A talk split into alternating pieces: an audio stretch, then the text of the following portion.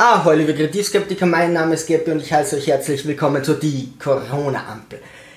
Auf der ganzen Welt terrorisiert uns der Virus Corona und Österreich hat sich als einziges Land gedacht, wir machen das so.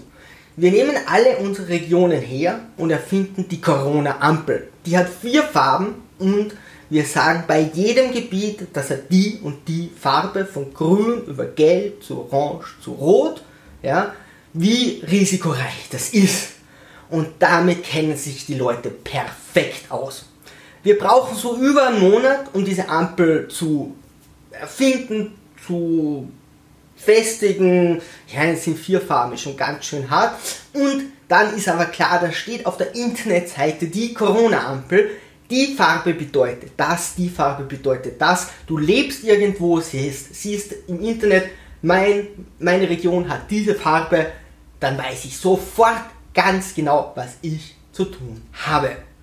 So wurde das kommuniziert und man fragte schon so, hm, dauert aber lange, oder? Ich meine, ja, vier Farben und verstehe schon. Und nach anderthalb Monaten so ungefähr wurde die Corona-Ampel präsentiert. Nur in Österreich gibt es das. So, was soll uns diese Ampel sagen? Das weiß jetzt keiner so genau. Auf jeden Fall setzt sich die Farbe wie folgt zusammen. Verbreitungsrisiko, wie groß ist die Chance, dass in dieser Region Corona verbreitet wird und Systemrisiko. Hm? Könnte sein, dass die Krankenhäuser dort überlastet sind. Daraus setzt sich die Farbe zusammen. Was macht diese Ampel? Auf der Internetseite sollte man nachsehen können. Gut, diese Internetseite besteht jetzt aus sechs Unterseiten, wo steht, waschen Sie sich die Hände, nicht bei welcher Farbe, sondern generell halten Sie Abstand, tragen Sie eine Maske. Gut, es wurde schon gesagt, okay, quasi ver vergesst die Seite, da stehen nur mehr allgemeine Hinweise, das ist nicht so wichtig. Es bleibt alles beim Alten. Und die Österreicher so, hä, wie?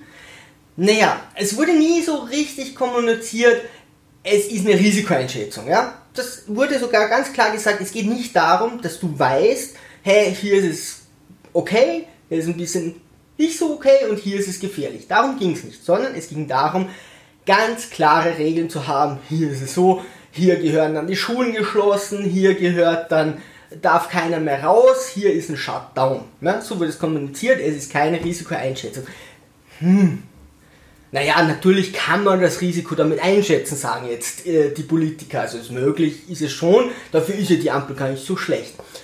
Normalerweise, ich mache das so. Vielleicht bin ich da alleine auf der Welt, aber normalerweise habe ich ein Problem. Überlege mal, wie könnte ich dieses Problem kommunizieren oder wie könnte ich hier Maßnahmen kommunizieren? Und dann überlege ich mir, hey, mit dem Ampelsystem wäre das ziemlich geil. So ist es bei österreichischen Politikern nicht passiert. Da war das eher so, die haben sich gedacht, hä, wie können wir unser Volk unterhalten? Irgendwer sagt, hey, wir machen eine Ampel. Ein anderer fragt so, wofür?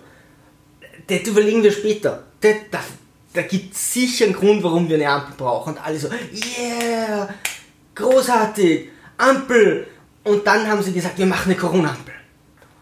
Und das dauert über einen Monat, um diese Ampel zu designen oder das System zu designen. Und da wird es dann ganz klare rechtliche Konsequenzen geben und es gibt keine rechtlichen Konsequenzen. Es gibt überhaupt keine Konsequenzen. Diese Farben ändern nichts. Man weiß auch nicht, bei welcher Farbe man was tun sollte, auch das ist nicht definiert. Es heißt einfach nur mehr wenig Risiko, mittleres Risiko, hohes Risiko. Und dafür, für diese drei Zustände, haben wir vier Farben. Niemand weiß, was diese Ampel soll. Ist das jetzt tatsächlich Schuld des, äh, Schuld des Volkes? Ja? Ist das österreichische Volk so unglaublich dämlich, dass sie nicht versteht, was Politiker mit einem Ampelsystem mit vier Farben kommunizieren wollen. Ah, ernsthaft. Also könnte das nicht an den Politikern liegen, dass sich keiner in diesem Land, inklusive Nachrichtenmoderatoren und Leute, die Politwissenschaften und äh, ähm, äh, Pandemie-Sachen studieren, die Biologie studiert haben, die sich ihr Leben lang mit Pandemie beschäftigen, auch die wissen nicht, bei welcher Farbe was geschehen soll. Also ich glaube nicht, Ey, österreichische Unis haben eigentlich ganz guten Ruf. Ich glaube nicht, dass die studierten Leute dort so dämlich sind. und das nicht verstehen und die Politiker das zu 100% richtig kommuniziert haben. Aber okay, gut. Wer entscheidet? So, jetzt wurde der Gesundheitsminister gefragt, wer entscheidet denn, welche Region wie gefärbt ist. Ist das, machen Sie das landesweit? Ja, jede Region äh, macht das dann regional oder wie, wie genau entscheidet man das denn? Und er sagt, na, bundesweit macht das eher die Regierung.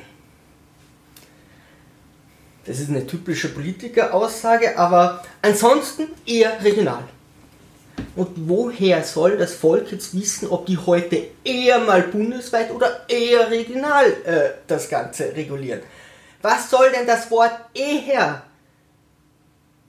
Wer schult euch Kinder? Ernsthaft, ja? Also ihr müsst doch sagen, wir machen das bundesweit, ihr macht das regional. Das muss doch ganz klar definiert sein. Kein Wunder, dass sich da kein Mensch auskennt.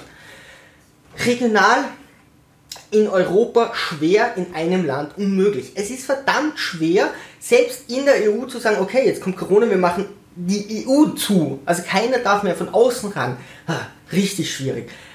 Also ist schwierig, ja. Dann die Länder innerhalb der EU, wo ständig Leute über die Grenzen fahren und dort arbeiten. Verdammt schwer, ja. Also ist verdammt schwer, dass wir keine Arbeiter von unseren Nachbarländern her reinlassen. Also dass keiner nach Österreich darf, dass keiner nach Deutschland darf. Regional in Wien von einem Bezirk zum anderen, die wenigsten arbeiten in dem Bezirk, wo sie leben, wollten sie schon sagen, ja, hier gibt es verschiedene Farben, ja, und dann fährst du im nächsten Bezirk, da, ist anders, da fährst du im nächsten, Maske rauf, Maske runter, Maske rauf, Maske runter, dort darfst du gar nicht durchfahren, dann musst du ihn umfahren. Herr, wer, wer denkt sich sowas aus?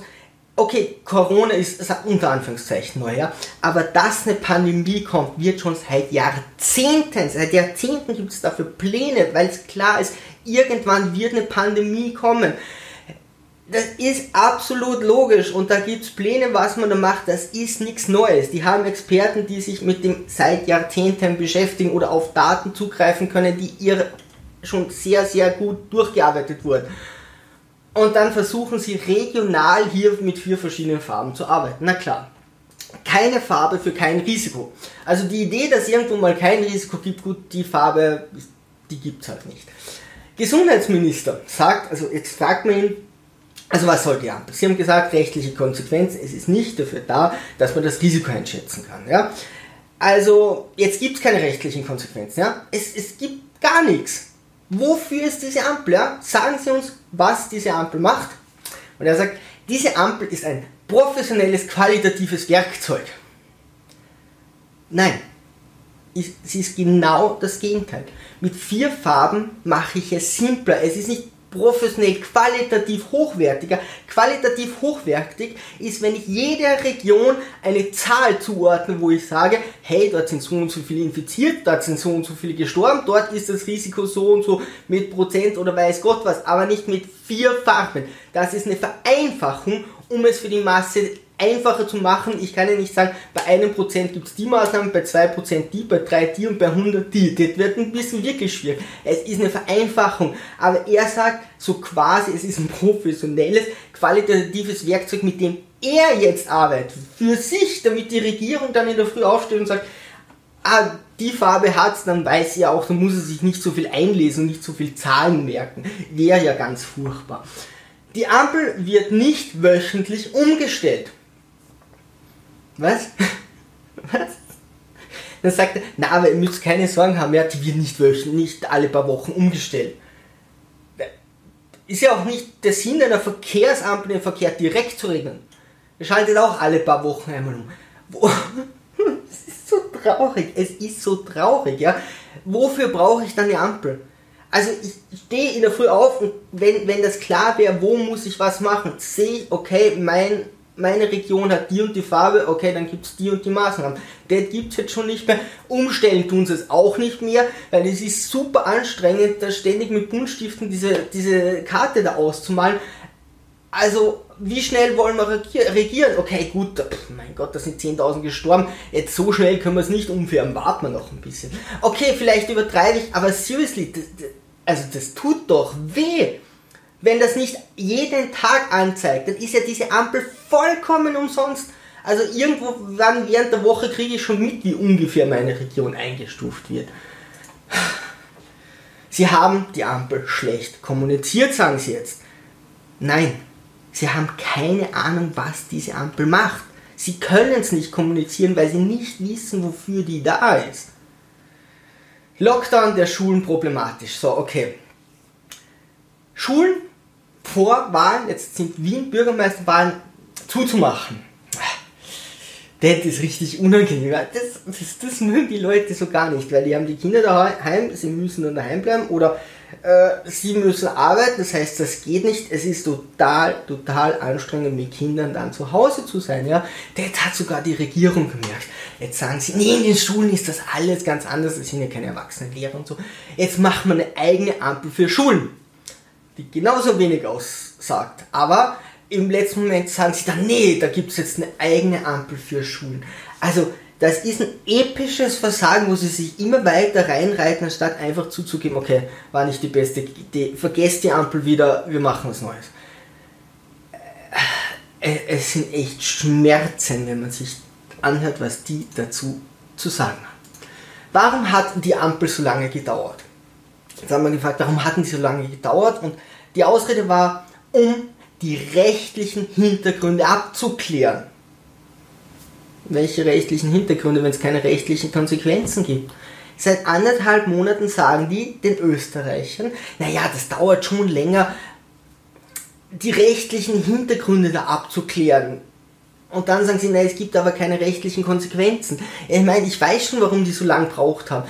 Grün, Gelb und Rot waren schon da und Orange ist halt schon ziemlich eine fancy Farbe. Das hat eben ein bisschen gedauert, bis die auf die vierte Ampelfarbe gekommen sind. Effekt der Ampel. So, sind wir drauf gekommen, okay, es hat maximalen Risikoeinstufungseffekt, maximal, obwohl das auch nur alle paar Wochen, also die Ampel hat keinen Effekt, möchte man meinen. Allerdings hat die Ampel einen Effekt, und zwar unglaublich, unglaublich starken Effekt. Sie waren alle Nachbarländer. Alle Nachbarländer sagen jetzt, ja, Entschuldigung, liebes Österreich, aber weil ihr euch schon so schlecht einschätzt, weil ihr da schon so viele Regionen auf Orange habt, na, dann sprechen wir eine Reisewarnung auf, aus oder wir verbieten unseren Leuten, in das Land zu kommen. Wow.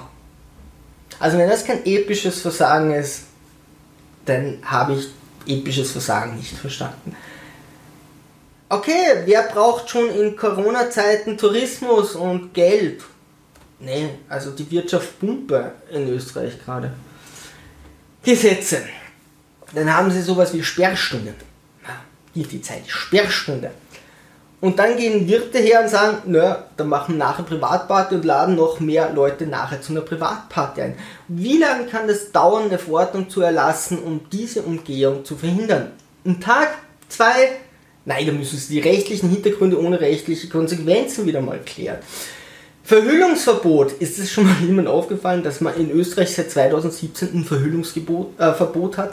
Da heißt es zwar, ja, aus medizinischen Gründen dürfte man sich schon verhüllen, ja, aber die Gegenstimmen zu, ob das medizinisch diese Masken überhaupt funktionieren, ja, dann wie alt ist deine Maske? Dann haben Leute die Maske, Maske wo nur die, die, die Keime rauskommen und bei anderen nur die Keime reinkommen, also nur eine Seite verhindert wird, eine Richtung verhindert wird.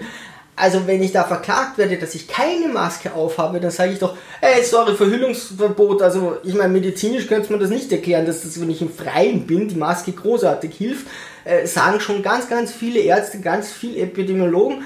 Ähm, Entschuldigung, ich wollte nicht gegen äh, äh, Verhüllungsverbot gehen, weil sonst könnt ihr mich ja immer bestrafen. Ich meine, gerade, dass sie nicht lustig sind und einfach jeden, ähm, jeden anzeigen und sagen, Entschuldigung, du bist verhüllt das Verhüllungsverbot, du bist nicht verhüllt, das ist Corona-Gebot. Man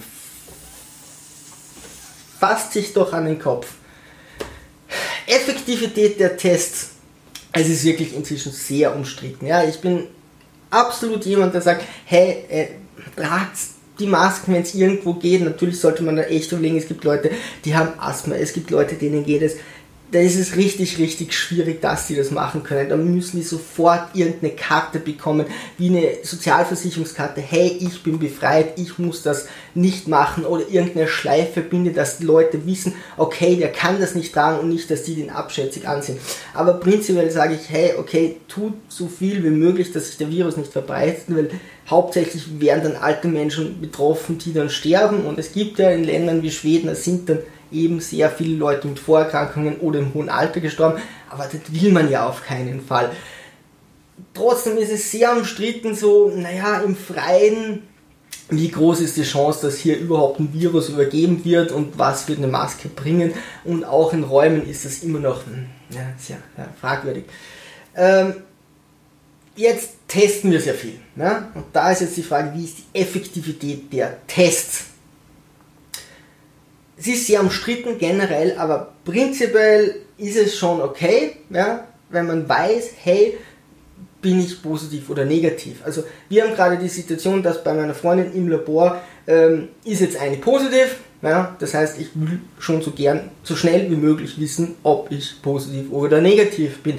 Und wir müssen zum Glück nicht warten, weil sie das im Labor testen kann aber es dauert ewig. Die Leute regen sich auf, dass es vier Tage ist schon fast normal oder kommt sehr oft vor, oft noch länger.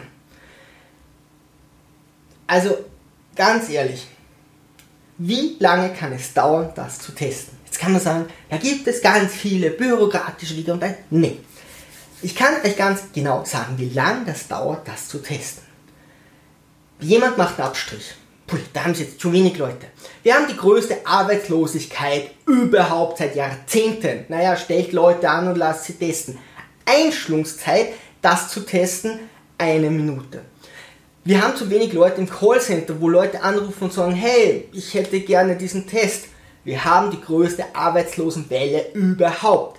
Einschlungszeit eine Stunde. Stellt Leute an, die hergehen und sagen, im Callcenter sind, da warte ich fünf Minuten und dann ist man dran und dann ist der eingeschult und kann sagen, wir schicken Ihnen jemand vorbei, da nämlich wieder jemand, der jetzt keine Arbeit hat, der fährt vorbei. Ich habe diesen Abstrich auch schon gemacht. Das ist, da brauchst du keine Matura und kein Abitur. Das funktioniert so und dann bringen die den am Abend in das Labor. Die Labore, die das in Wien testen, machen das am selben Abend. Sie sagen maximal 24 Stunden, falls mal was schief gehen soll oder so. Normalerweise haben die das am nächsten Tag in der Früh und sie können das per E-Mail schicken.